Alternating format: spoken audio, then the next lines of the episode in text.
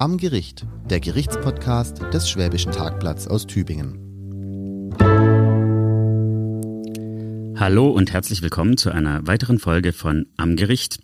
Mein Name ist Jonas Bläser, ich bin Gerichtsreporter beim Schwäbischen Tagblatt und mir gegenüber sitzt mein Kollege Lorenzo Zimmer. Hallo, ihr lieben Hörerinnen und Hörer. Tatsächlich, du hast es schon betont, wirklich wieder ganz real und physikalisch gegenüber. Ich bin nicht mehr in Louisiana, ich bin inzwischen nach Tübingen zurückgekehrt und äh, wieder im Tagblattstudio angekommen. Ich freue mich hier zu sein, Jonas. Schön dich zu sehen. Ja, schön dich zu sehen. Über meiner Folge, über dem kleinen Skript, das wir uns für die heutige Folge äh, geschrieben haben, steht Blüten ohne Wert. Ich habe schon so eine Ahnung, worum es gehen könnte. Ich vermute in Anlehnung an die letzte Folge, dass es nicht mehr um Cannabisblüten geht, sondern um andere Blüten. Worum geht's heute, Jonas? Heute geht's um den Traum vom schnellen Geld mit falschen Scheinen. Den träumen bei uns in der Region vor allem Jugendliche und landen deswegen dann vor dem Tübinger Jugendchefengericht. Du sagst den Träumen eher Jugendliche lustig. Wenn ich an Falschgeld denke, dann äh, denke ich an Druckmaschinen, die in Kellern laufen, äh, eher nicht unbedingt an Jugendliche. Wieso, wieso sagst du das, äh, diesen Traum, den träumen eher Jugendliche?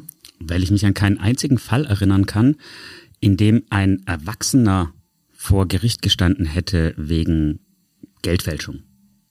Die paar Fälle, die es hier in der Region gab, die vor Gericht gelandet sind, das war immer vom Jugendchefengericht. Verrückt, wie kommt es denn dazu? Hast du eine Erklärung? Kannst du das begründen? Also ich kann es natürlich nur vermuten, eigentlich ist Geldfälschung ja kein äh, jugendtypisches Delikt sozusagen, mhm. sondern es ist ein Verbrechenstatbestand. Da liegt ja die Mindeststrafe bei einem Jahr. Und man muss ja eigentlich, wenn man es jetzt deine Vorstellung von vorhin, wie man es aus Filmen kennt, äh, braucht man irgendwie Leute, die können, die müssen Druckmaschinen bedienen können, die mhm. müssen gute Graveure sein, um die perfekte Vorlage zu bauen oder wie auch immer. Und man denkt da eher an, ja, an Profis, Mittlerweile ist es aber eben anders. Mittlerweile kommt man sehr schnell und sehr einfach an falsches Geld und naja, wenn die, die Hürden sozusagen daran zu kommen so niedrig liegen, dann springt man halt auch eher mal drüber. Wie kommt man denn schnell an falsches Geld? Ich hätte keine Ahnung, wie ich an Falschgeld kommen soll. Ja, du müsstest eigentlich nur einmal googeln, dann wüsstest du es ganz schnell. Denn es gibt jede Menge Seiten im Internet, die völlig einfach erreichbar sind, einfach mit einer Google-Abfrage, die falsches Geld anbieten. Nee. Ja, da kann man dann lesen, dass jemand beispielsweise 50-Euro-Scheine verkauft und zwar zu einem Preis von 10 Euro das Stück oder so. Preise sind sehr unterschiedlich und dann findet man drunter dann wie bei ähm, Amazon oder eBay die Kundenbewertung. Da steht dann super Qualität, gerne wieder und so weiter. Also im Prinzip wie jede andere Ware, die man übers Netz bestellen kann, eben auch. Jetzt, wo du es sagst, fällt mir natürlich sofort der Begriff Darknet, Dark Web ein. Ist das dann in diesem kleinen Bruder des Internets, der im Geheimen äh, sich abspielt, oder ist es tatsächlich im ganz offenen Clearweb? Sowohl als auch, würde ich sagen. Wir sprechen heute über zwei Fälle und in dem einen Fall war es tatsächlich so, dass jemand über einen großen Darknet-Marktplatz damals das Geld bestellt hat. Mhm. Die gibt's ja immer mal wieder. Man kennt sie ja auch aus äh, Serien, ähm, How to Sell Drugs Online mhm. Fast mhm. oder sowas in der Art. Immer mal wieder bauen Leute illegale Plattformen im Netz auf und verkaufen da alles Mögliche oder lassen Leute dort alles Mögliche verkaufen. Mhm. In dem einen Fall war es tatsächlich genau so eine Plattform, die hieß Dream Market war aber zum Zeitpunkt des Prozesses dann bereits geschlossen. Es entstehen natürlich immer wieder neue. Ich denke da sofort an dieses Silk Road, das war auch so ein berühmtes Beispiel. Das war, glaube ich, die allererste richtig mhm. große aus den USA. Mhm. Und im anderen Fall war es aber so, dass die ganz einfach über eine öffentlich zugängliche Seite das Falschgeld bestellt haben. Aber okay. die können wir jetzt einmal nacheinander uns anschauen. So machen wir es. Gut, vielleicht fangen wir erstmal damit an, wie eigentlich Leute erwischt werden, die Falschgeld in Umlauf bringen. Also ich denke jetzt, wenn du das so sagst, sofort an diese komischen Stifte, mit denen Leute in Läden über so einen Schein malen, wenn man ihn abgibt. Ich weiß gar nicht, was passiert eigentlich, wenn man, ich habe noch nie mit einem falschen Schein bezahlt. Sage ich jetzt mal so ganz offen und ehrlich, was passiert denn, wenn jemand mit dem Stift da drüber malt und der ist falsch? Dann gibt so Maschinen, wo, glaube ich, in, hier in so einem Totolotto-Laden in Tübingen wird das immer durch so eine kleine Maschine durchgeschleust, der Schein. Und der, die Maschine gibt wahrscheinlich einen Piepston, wenn das ein falscher Schein ist. Also irgendwie muss ja beim Bezahlen auffliegen, dass jemand jemand mit einer Blüte bezahlt, oder? Genau, also in diesem Fall war es so, in dem ersten Fall, über den wir sprechen, da ging es um einen jungen Mann, der war damals 19, glaube ich, wenn ich mich richtig erinnere, ja, 19 Jahre alt. Und der war mit seinen Kumpels unterwegs und hatte offensichtlich die Spendierhosen an mhm. und wollte seine Kumpels einladen und hat mit einem 50er bezahlt im Ribingorumu, einer Bar hier in der Mühlstraße. Mhm da gab es, glaube ich, keine Maschine, sondern die haben es einfach direkt erkannt. Also die haben festgestellt, es fühlt sich irgendwie falsch an und dann ist er auch sofort weggerannt. Was er aber nicht gelassen hat, war, seine, bei seinen Kumpels auf dicke Hose zu machen und schräg gegenüber gibt's einen Club, das Schwarze Schaf. Mhm. Da hat er an einem Abend dann ordentlich Trink springen lassen. Dem Thekenpersonal ist dann seltsam aufgefallen, dass er jedes Mal mit einem 50-Euro-Schein bezahlt hat, obwohl er ja eigentlich irgendwas zurückgekriegt hat. Ah, das Wechselgeld, das wollte er natürlich behalten, weil das ist ja echtes Geld. Ganz genau, das ist ja das Wichtige, oh dass man aus dem falschen Schein echtes Geld macht. Mhm. Und da sind sie ihm drauf gekommen, so landete der Fall bei der Polizei. Das erinnert mich übrigens in meiner Studentenzeit, das war nicht in Tübingen, sondern in Greifswald, wo ich studiert habe. Es gibt, ich glaube, es ist thailändisches Geld. Es gibt thailändische Münzen. Es müssten Baht sein. Da gibt's ein 100 Baht Stück oder so, das sieht genau aus wie ein 2 Euro Stück. Und in diesem Mensa Club war es üblich, mit diesen Münzen so zu bezahlen. Und das Thekenpersonal hat dann gedacht, das wären 2 Euro Stücke, weil die so genau eben so äh, außen dieser silberne Kreis und innen dieses äh, golden, goldenfarbene Innere. Und äh, das weiß ich dann noch, irgendwann habe ich dann nämlich mal gearbeitet in diesem Mensa Club, das war so studentisch organisiert und dann sind bei der großen Geldinventur am Ende des Monats sind dann ganz viele solche thailändische Münzen aufgefallen, mit denen Studenten ihre Drinks bezahlt hatten. Also das gibt's nicht nur in Tübingen, dass in äh, studentischen Clubs versucht wird, mit falschen Scheinen oder Münzen zu bezahlen. Aber zurück zum schwarzen Schaf. Ja, da schädigen die sich ja eigentlich selber die Studis. Also wenn sie in ihrem eigenen selbstorganisierten Club mit Falschgeld bezahlen, Ziemlich ich meine, wie doof kann man eigentlich ja, sein, aber sei es drum. Also die beim Schwarzen Schaf haben jedenfalls die Polizei gerufen, die haben den festgenommen, dann haben die das ganze Besteck ausgepackt, das sie dann eben so auspacken. Zumal es sich ja immerhin um einen Verbrechenstatbestand handelt. Dazu kommen wir nachher noch, wenn wir uns den Paragraphen nochmal genauer anschauen. Mhm und haben dann noch ein paar andere Sachen gefunden, ein äh, Butterfly-Messer, was unter das Waffengesetz fällt, äh, bisschen Cannabis. Bei ihm zu Hause, oder? Bei ihm zu Hause gefunden, ah, ja. ja. nicht im also Schwarzen also Schaf. Also Haus, Hausdurchsuchung. Genau, Hausdurchsuchung bei ihm zu Hause. Oha. Und haben dann noch Drogen gefunden, wie gesagt, Cannabis, MDMA. Und dann hat sich für ihn dadurch offenbar ziemlich viel verändert. Mhm. Denn er hat irgendwie gemerkt, ich bin hier nicht so äh, auf dem richtigen Weg. Irgendwie kann ich so nicht weitermachen. Und er hat danach sich sofort an die Drogenberatung gewandt und hat eigentlich auch alles richtig gemacht, was man in dem Alter in so einer Situation richtig machen kann. Hat auch gesagt, wo er es her hat, er hat alles erzählt. Dem dämmerte wahrscheinlich auch, das hast du vorhin in der Einleitung schon kurz gesagt, dem dämmerte wahrscheinlich auch, dass das hier kein kein Pipifax-Tatbestand ist, dessen er angeschuldigt wird, sondern das ist ja schon ein ernsthaftes Verbrechen. Ne? Vielleicht, du hast es gerade schon kurz angeteasert, vielleicht hören wir uns wirklich mal den Paragraphen an, weil da kommt wird ja dann auch deutlich, äh, was für Strafen da drohen. Das machen wir.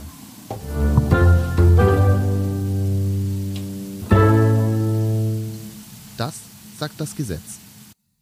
Paragraph 146 Geldfälschung mit Freiheitsstrafe nicht unter einem Jahr wird bestraft, wer Geld in der Absicht nachmacht, dass es als echt in Verkehr gebracht oder dass ein solches in Verkehr bringen ermöglicht werde oder Geld in dieser Absicht so verfälscht, dass der Anschein eines höheren Wertes hervorgerufen wird.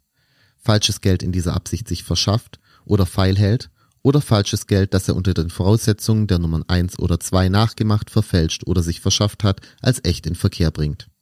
Handelt der Täter gewerbsmäßig oder als Mitglied einer Bande, die sich zur fortgesetzten Begehung einer Geldfälschung verbunden hat, so ist die Strafe Freiheitsstrafe nicht unter zwei Jahren. In minderschweren Fällen des Absatz 1 ist der Freiheitsstrafe von drei Monaten bis zu fünf Jahren, in minderschweren Fällen des Absatzes 2 auf Freiheitsstrafe von einem Jahr bis zu zehn Jahren zu erkennen. So, ein typischer Gesetzestext, würde ich sagen. Aufgefallen, Jonas, ist mir im zweiten Absatz der Begriff handelt der Täter gewerbsmäßig oder als Mitglied einer Bande. Gewerbsmäßig ist es nicht in dem Moment, wo ich das Geld einsetzen will, ist es ja doch gewerblich, wenn ich was damit kaufen will. Ach nee, erwerbsmäßig. Ah ja, Moment, aber Gewerbe, ich setze es ja ein. Ist das nicht Gewerbe dann? Nee, also im Gesetz ist es anders. Gewerbsmäßig heißt in diesem Fall, ich mache das nicht nur einmal. Jugendliche, da reden wir auch heute drüber, probieren ja gerne mal Dinge aus, ah. sondern ich tue das, weil ich vorhabe, davon zu leben oder mhm. mir zumindest, wie das die Juristen ausdrücken, eine dauerhafte Einnahmequelle zu verschaffen. Mhm. Und das wird eben schärfer bestraft, weil klar ist, man hat vor, immer wieder das Gesetz zu brechen, um sich einen Vorteil zu verschaffen. In diesem Fall den Vorteil, den ja jeder gern hätte, nämlich so viel Geld, wie man möchte. Der Vorwurf wird unserem Tübinger Nachtclub-Gast ja vermutlich nicht zu machen sein. Eher wohl demjenigen, derjenigen, der ihm das verkauft hatte, diesen 50-Euro-Schein, den er im Nachtclub versucht hat einzusetzen. Aber er, wie du es eben schon erwähnt hast, wird das eher ausprobiert haben oder das wird eine einmalige Sache gewesen sein. Gewerbsmäßig war es dann bei ihm ja zumindest nicht. Ja, und alleine ist er auch keine Bande, also auf den trifft das keinesfalls zu. Was mich interessieren würde, wie häufig gibt's denn so falsche Geldnoten, Banknoten? Wie häufig kommt das denn vor hier bei uns in Baden-Württemberg oder in Deutschland? Hast du Zahlen, Jonas? Ja, ich habe mal nachgeschaut. Das Landeskriminalamt gibt Zahlen raus, jährlich. Und wie das bei Polizeistatistiken ja eigentlich immer so ist, nicht für das laufende Jahr, sondern immer nur für das zurückliegende. Die aktuellsten Zahlen, die ich jetzt vorhin bei einer schnellen Recherche gefunden habe, waren von 2021.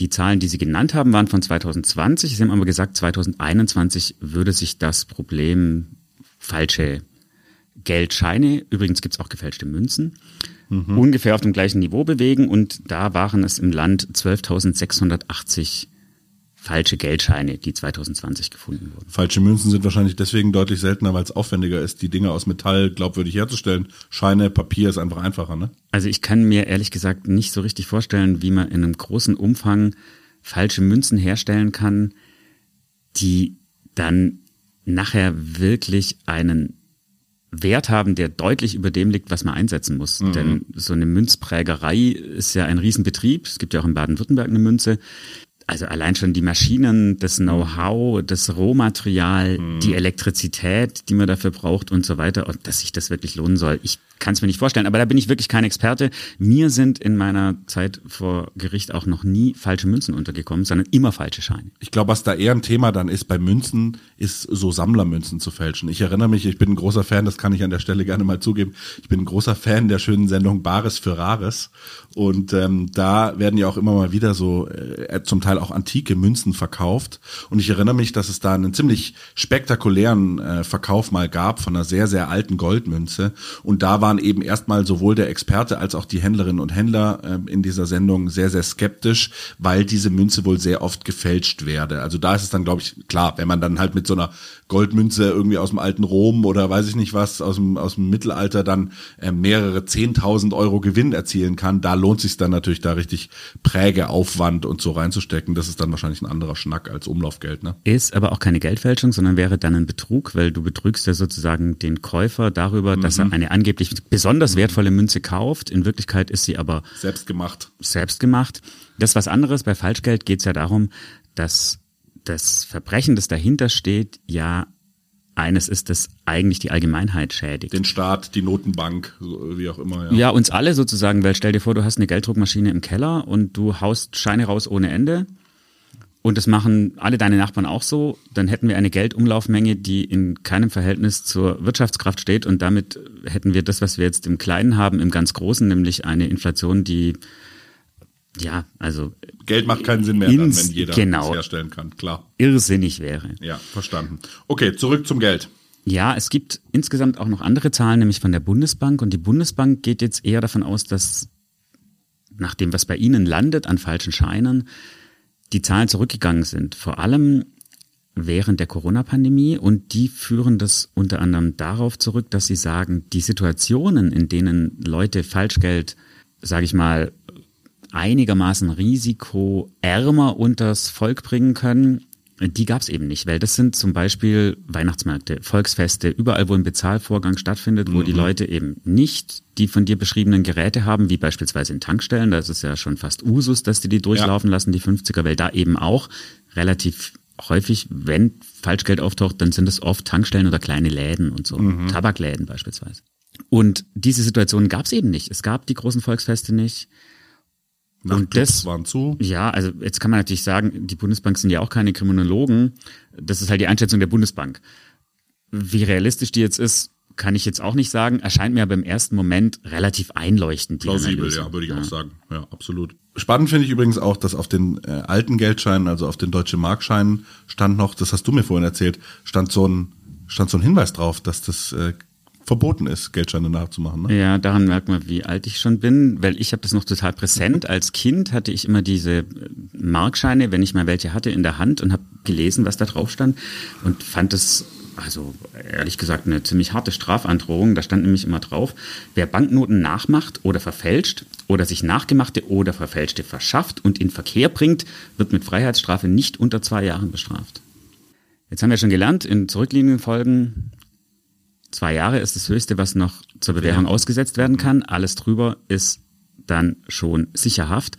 Das wusste ich natürlich als Kind nicht, aber zwei Jahre Gefängnis stand da sozusagen als Androhung drauf und das fand ich mega gruselig. Da habe ich gedacht, auf gar keinen Fall würde ich Geld fälschen, viel zu gefährlich. Es hat funktioniert, ne? Die Warnung ist wie mit den Zigarettenschachteln, wo die Raucherlungen drauf sind. Äh, der kleine Jonas hatte den, hatte den Geldschein in der Hand und hat sich gedacht, also Geldfälscher werde ich nicht. Äh, schön. Ja, das Interessante finde ich, dass das sozusagen ein Straftatbestand ist, der allgegenwärtig verkündet worden ist. Also mhm. beispielsweise, wir reden immer über Spritpreise.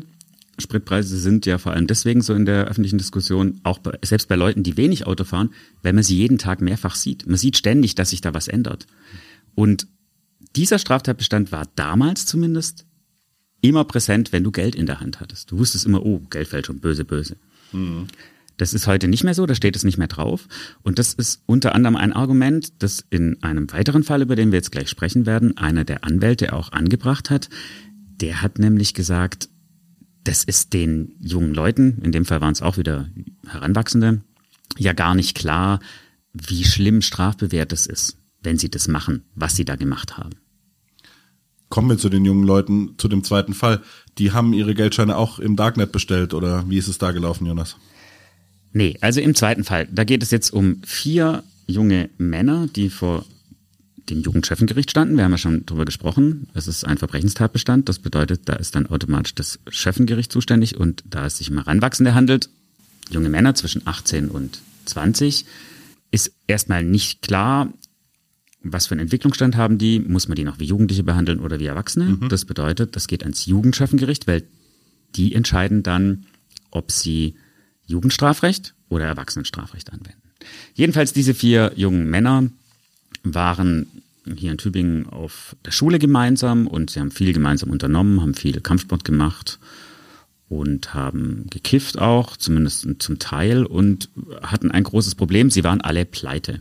Wie das als Kiffer so ist, wenn man sein Geld für Gras raushaut. Ja, oder auch wenn man halt wenig Geld hat, denn die hatten ja, waren ja Schüler, hatten keine größeren Einnahmen. Ich glaube, einer hat geputzt, einer hat an der Kasse noch ein bisschen nebenher gearbeitet, aber es hat ihnen jedenfalls nicht gereicht. Und dann haben sie sich überlegt, was machen wir jetzt? Und so wie sie das beschrieben haben im Prozess, war das wirklich eher so eine Art spontane Idee. Der eine hat gesagt, hey komm, lass uns doch mal ins Internetcafé gehen und gucken. Ich habe gehört, das geht irgendwie mit Blüten. Und der andere hat gesagt, ach nee, ich weiß nicht. Und der dritte wusste, wie man an Bitcoins kommt, was jetzt auch nicht so wahnsinnig schwierig ist. Dann haben sie sich eine äh, Fake-E-Mail-Adresse gemacht, haben sich Bitcoins besorgt im Wert von 50 oder 100 Euro, mhm. sind ins Internetcafé und haben dann mal ein bisschen gesucht, gegoogelt, haben nicht mal den Tor-Browser benutzt, soweit ich mich äh, erinnere, und haben dann eine Seite gefunden, über die man Falschgeld bestellen kann. Also kurz zur Erklärung für alle nicht Darknet beflissenen Hörerinnen und Hörer. Der Tor-Browser ist der Browser, mit dem man üblicherweise ins Darknet geht. Wir haben es vorhin in der Einleitung schon kurz erwähnt. Man unterscheidet eben zwischen Darknet und zwischen Clearweb. Das Clearweb ist das ganz normale Internet, in dem wir alle surfen und das Darknet ist eben so eine Art versteckte Variante davon oder Ableger davon, wo ganz viel illegales Zeug läuft. Das hatten die in diesem Fall gar nicht nötig. Sie haben eben, weil man im Netz anonym über Bitcoin bezahlen kann. Mhm. Erstmal sich die Bitcoins besorgt, also beziehungsweise kleine Anteile daran. Ja. Im Wert von 50 Euro, ich habe es gerade nochmal nachgeschaut, und haben sich dann über eine Internetseite 50 Euro Scheine für diese 50 Euro gekauft. Die haben sich das so überlegt gehabt und haben das eben über einen Shop gekauft.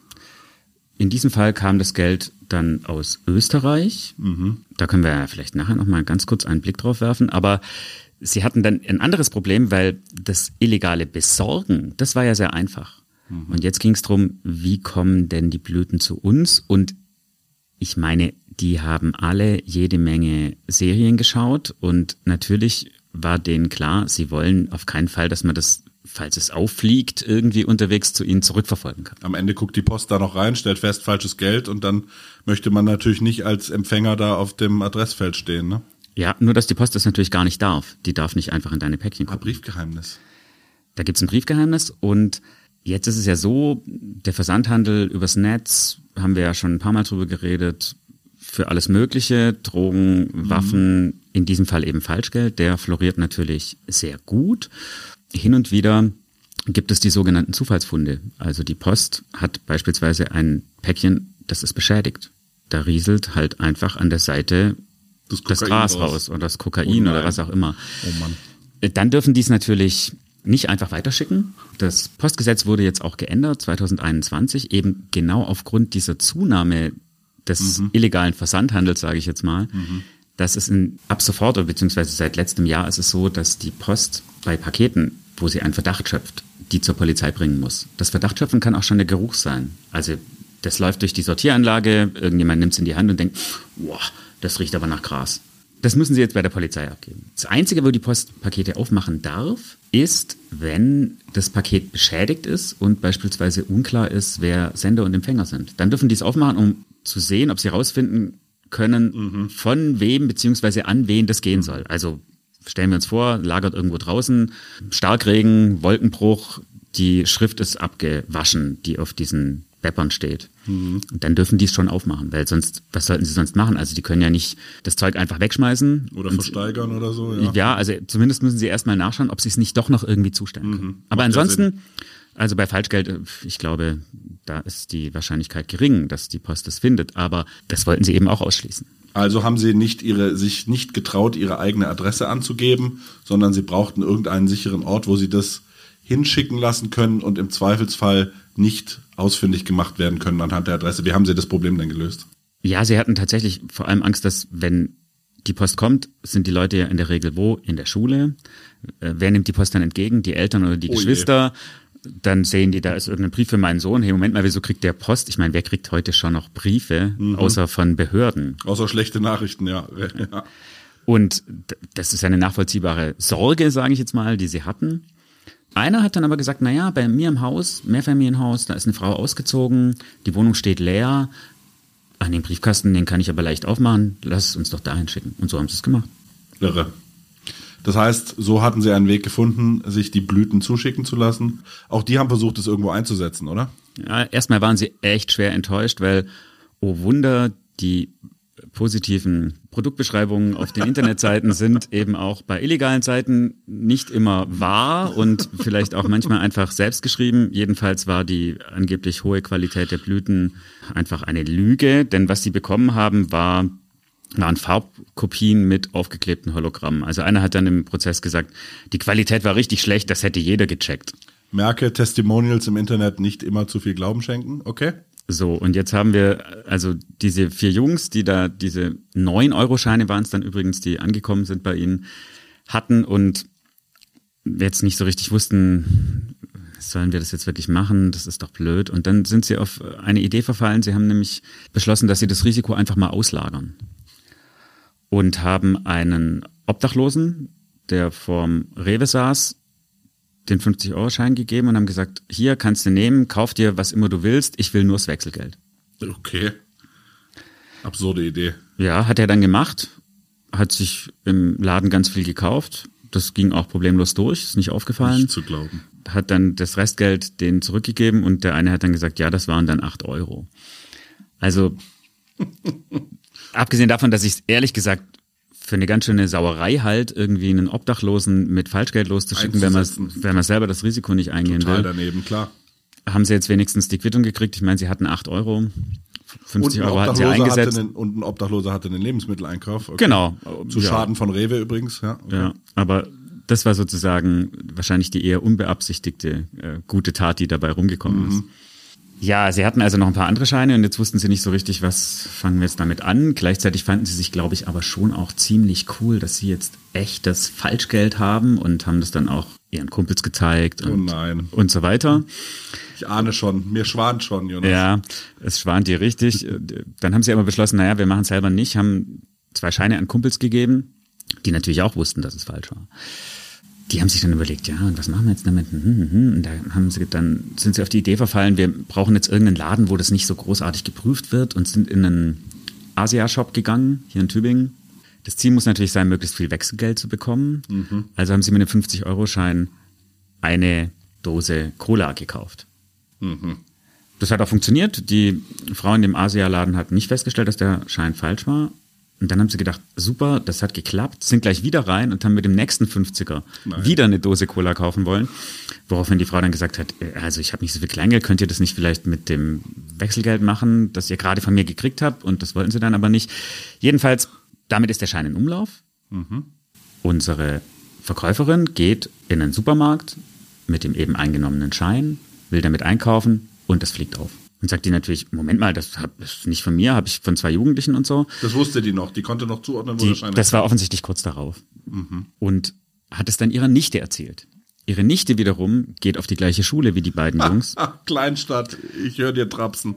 Ja, manchmal ist es auch für Privatermittlerinnen sozusagen in dem Fall eine, eine gute Möglichkeit. Und sie hat auch dann noch irgendeinen Namen im Kopf gehabt und hat dann über Facebook auch den entsprechenden Mitschüler von ihren Mitschülern, wie auch immer, Also hat die sie Tochter, aufgetan. Die Tochter die der Nichte. Asia-Shop-Besitzer. Die, Die Nichte. Entschuldigung, die, die Nichte Ja. der Asia-Shop-Besitzer. Und Unglaublich. die sind dann zur Polizei gegangen und so flogen die eigentlich auf. Oh Mann. So, Jonas, jetzt haben wir vorhin, als wir den Paragraphen gehört haben, schon mitbekommen, wer das äh, gewerbsmäßig macht, der ist noch härter zu bestrafen. Jetzt haben die ja nicht nur das irgendwo gekauft und eingesetzt, sondern es gab auch noch jemanden, der ihnen das verkauft hat. Was ist denn mit den Händlern dieser Blüten? Was wurde denn aus denen in unseren beiden Fällen?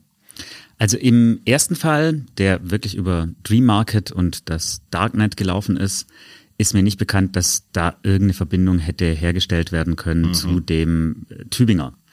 Im zweiten Fall ist es so, dass tatsächlich deren Quelle, Falschgeldquelle, ziemlich schnell darauf versiegt ist, denn die wurde hops genommen von österreichischen Ermittlern. Das war jemand in Österreich, der hat mit seinem Farbdrucker, oder vielleicht waren es auch mehrere, eben diese Blüten hergestellt und übers Netz vertrieben. Da gab es dann eine Razzia, der wurde festgenommen. Und bei dem fanden sie übrigens auch seine Bestelllisten und da war unter anderem die Bestellung der vier Jungs aus Tübingen dabei. Damit war dann klar, wo sie es her hatten. Oha.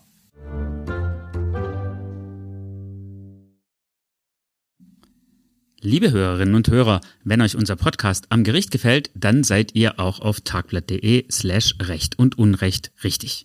Dort findet ihr nicht nur übersichtlich unsere gesammelten Artikel über Verbrechen in der Region, die Berichte aus den Gerichtssälen in Tübingen, Reutlingen und Rottenburg, sondern auch spannende Hintergründe über die Arbeit der Ermittler. Und wir berichten auch über Rechtsfragen aus dem Alltag. Was ist erlaubt, was ist verboten und warum eigentlich? Wenn ihr unsere Arbeit unterstützen wollt, freuen wir uns außerdem, wenn ihr ein Webabo abschließt. Damit könnt ihr nicht nur alles in der Rubrik Recht und Unrecht lesen, sondern unsere gesamte Berichterstattung auf tagblatt.de. Es kostet zum Start einen Euro im Monat, anschließend 9,40 Euro und ist monatlich kündbar. So, dann würde ich sagen, kommen wir mal zu den Gerichtsprozessen gegen unsere jugendlichen Tübingerinnen und Tübinger. Tübinger, es waren eigentlich nur Jungs, oder? In beiden Nur Fällen Männer. Nur, nur Jungs, die das Geld bestellt und dann eingesetzt haben. Also kommen wir in den Gerichtssaal, Jonas.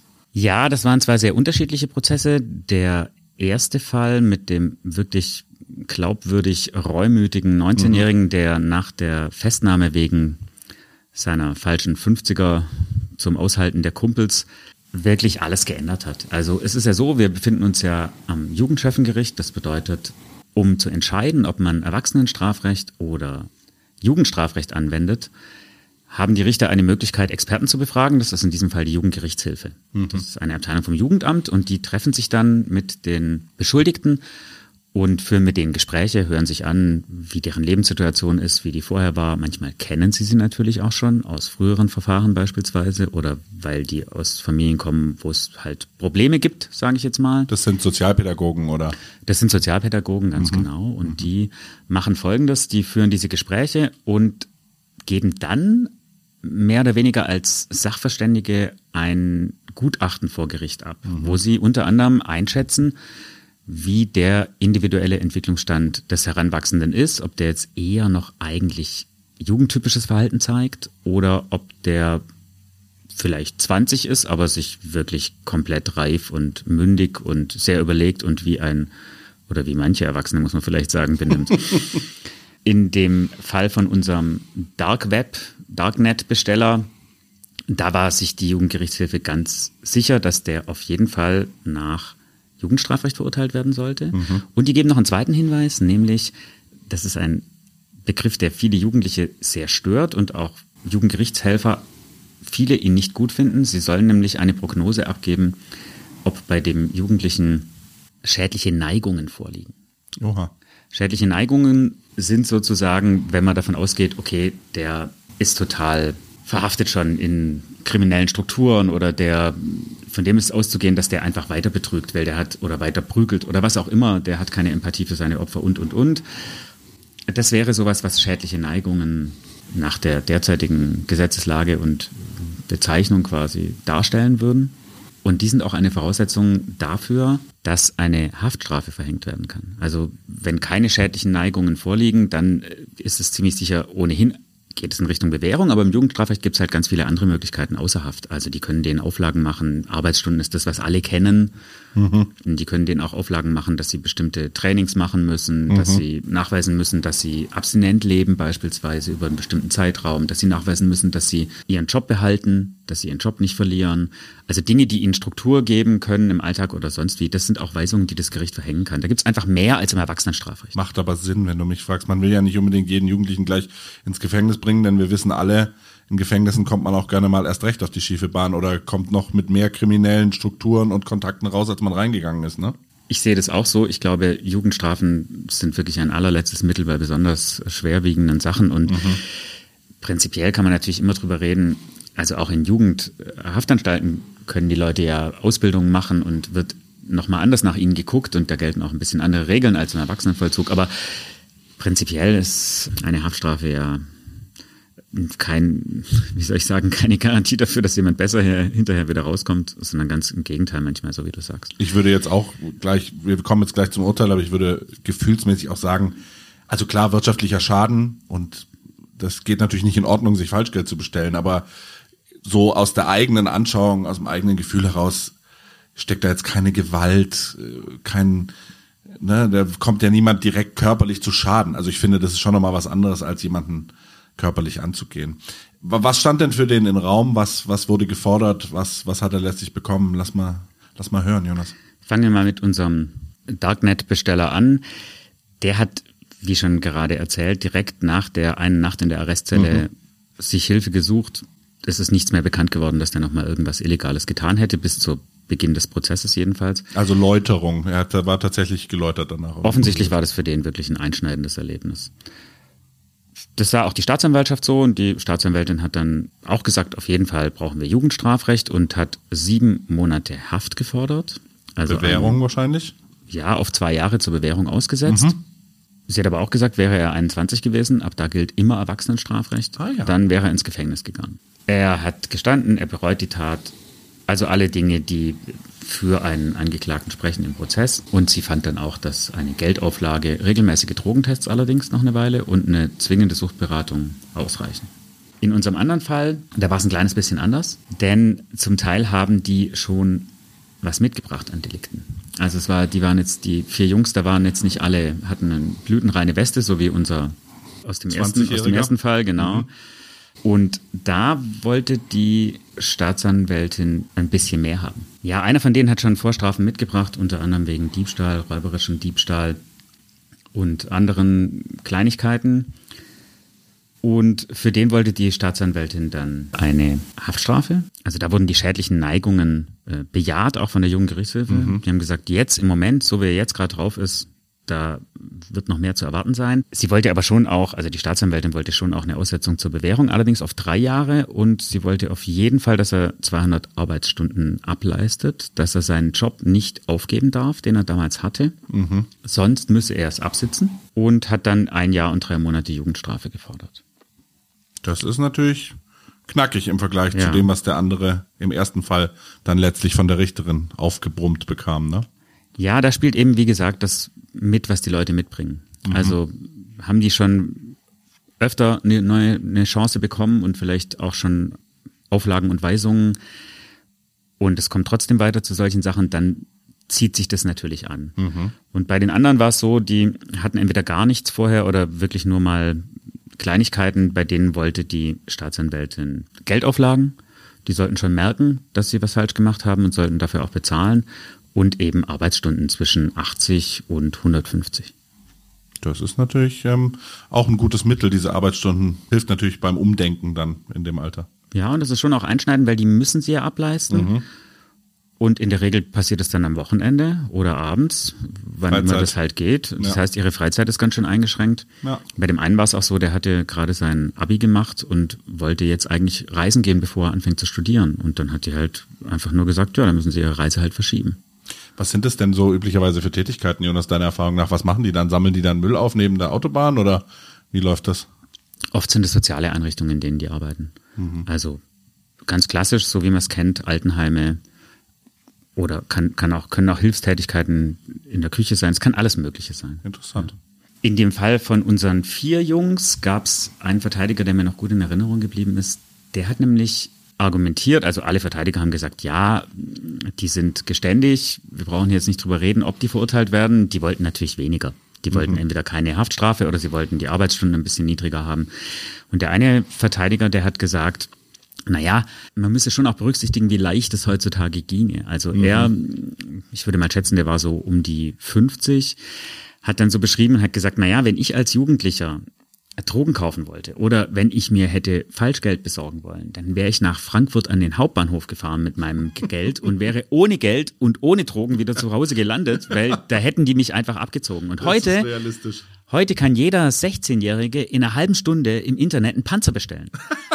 Das sei, hat er so gesagt. Das ja? hat er genau so gesagt. Er hat dann gesagt, es sei zwar fraglich, ob der auch geliefert wird, aber prinzipiell die Möglichkeit, die besteht eben. Und das mhm. hat sich natürlich extrem stark verändert. Ja. Also gegenüber früher. Und da musstest du wissen, wo muss ich hingehen, wo kriege ich was? Und heute machst du das bequem von deinem Smartphone aus auf dem Weg zur Schule im Bus. Ja, ist schon krass, was das Internet natürlich an Segen, ne, wie leicht man auch an Wissen und an Informationen rankommt, aber eben auch an Fluch, nämlich die Allgegenwärtigkeit von auch kriminellen Machenschaften und damit auch Möglichkeiten an gruselige Dinge ranzukommen. In dem Fall jetzt äh, Falschgeld, aber natürlich auch Drogen, Waffen und andere, andere Dinge.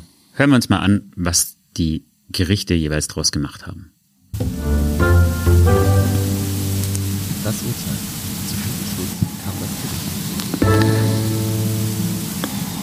Was rauskam, war in beiden Fällen waren das Verurteilungen nach dem Jugendstrafrecht und damit eben auch jenseits dessen, was bei Erwachsenen als Strafrahmen vorgegeben ist. Mhm. Da muss man, wie gesagt, sich nicht dran halten. Bei unserem Erstbesteller, der hinterher ganz geläutert war, hat das Gericht es auch so gesehen und hat gesagt, da gibt es keine schädlichen Neigungen, wir brauchen keine Haftstrafe. Da reicht eine Geldauflage in Höhe von 600 echten Euro. Und außerdem muss er fünfmal zur Suchtberatung und mindestens in zwei Drogentests nachweisen, dass er weiterhin clean ist. Also das ist quasi die Forderung der Verteidigung mehr oder minder, also relativ nah an der Forderung der Verteidigung gewesen. Und im zweiten Fall mit unseren vier Jungs, die zum Teil schon ein bisschen was mitgebracht haben, da hat das Gericht das Argument des Anwalts, dass es ja auch so leicht sei und man deswegen auch ein bisschen milder urteilen müsste, nicht gelten lassen, sondern da hat der Richter, der Vorsitzende eben schon gesagt, naja, auch wenn es leichter geht übers Netz, bleibt es eine schwerwiegende Straftat. Mhm.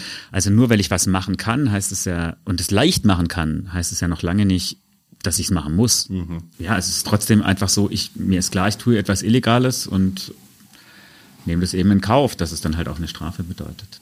Und da war es dann so, dass sie eben den Menschen, der schon ein Päckchen dabei hatte, verurteilt haben zu zehn Monaten Haft, auf drei Jahre zur Bewährung ausgesetzt, also auch noch deutlich unter der Forderung der Staatsanwaltschaft. Aber der wichtige Effekt ist ja sozusagen diese lange Bewährungszeit, dass klar ist, der muss sich jetzt einfach gesetzestreu verhalten, darf sich keinesfalls erwischen lassen bei was auch immer er tut, sonst fährt er eben ein.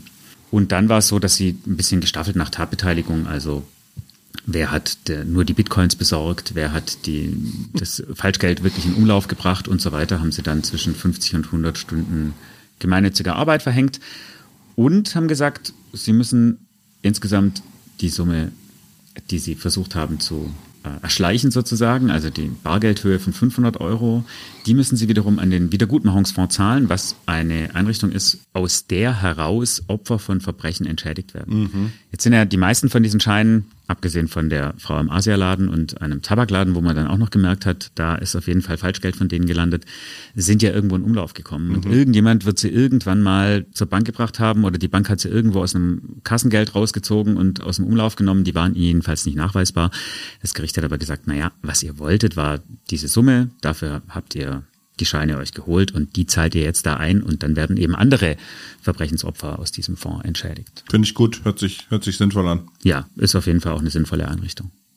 So, das war unser kleiner Ausflug in die Welt des Falschgelds.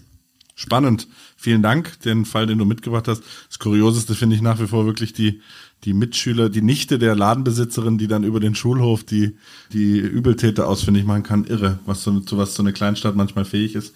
Ähm, es war sehr spannend. Danke für den spannenden Fall. Und jetzt hast du, lieber Jonas, für unsere Hörerinnen und Hörer noch einen Podcast-Tipp. Ja, aber davor wollte ich noch allen mitgeben, dass sie sich vielleicht hin und wieder mal die Scheine, so sie denn überhaupt noch bar bezahlen, das machen jetzt ja auch nicht mehr alle, genau angucken, weil das sind wirklich eigentlich kleine Kunstwerke mit extrem ausdifferenzierten, vielen kleinen Sicherungsmerkmalen, die einem erstmal gar nicht unbedingt auffallen. Aber wenn das Bargeld mal ganz verschwinden sollte, ich glaube, was ich wirklich schade fände, sind die unterschiedlichen Münzen und wie schön doch manche Scheine aussehen. Vor allem, wenn man sie hat. Also Bargeld hat auf jeden Fall was, gar kein Zweifel. Ich war jetzt lange in den USA, da habe ich quasi nur mit Karte bezahlt und irgendwie ist so ein echter Geldschein in der Hand der hat schon was, wenn der knistert. Mit den Worten würde ich sagen, verabschiede ich mich. Tschüss, Lorenzo, bis zum nächsten Mal. Bye, bye. Heute empfehle ich gar keinen Podcast, sondern zur Abwechslung mal ein Buch. Und zwar heißt es noch im Namen des Volkes, Fragezeichen. Und die Frage stellt sich und den Lesern und Leserinnen Jörg Kinzig. Der ist hier in Tübingen an der Uni Kriminologe und hat ein wunderbares Buch geschrieben, wo man irrsinnig viel lernt über Strafverfolgung, Justiz und den aktuellen Forschungsstand der Kriminologen, die sich nicht nur mit den Gesetzen beschäftigen, sondern eben auch untersuchen, was hilft denn eigentlich gegen Kriminalität und was vielleicht auch nicht. Und er wirft auch einen kleinen Blick in die Justizsysteme anderer Länder und das Ganze auch noch für schmales Geld. Also eine absolute Leseempfehlung, Jörg Kinzig, noch im Namen des Volkes.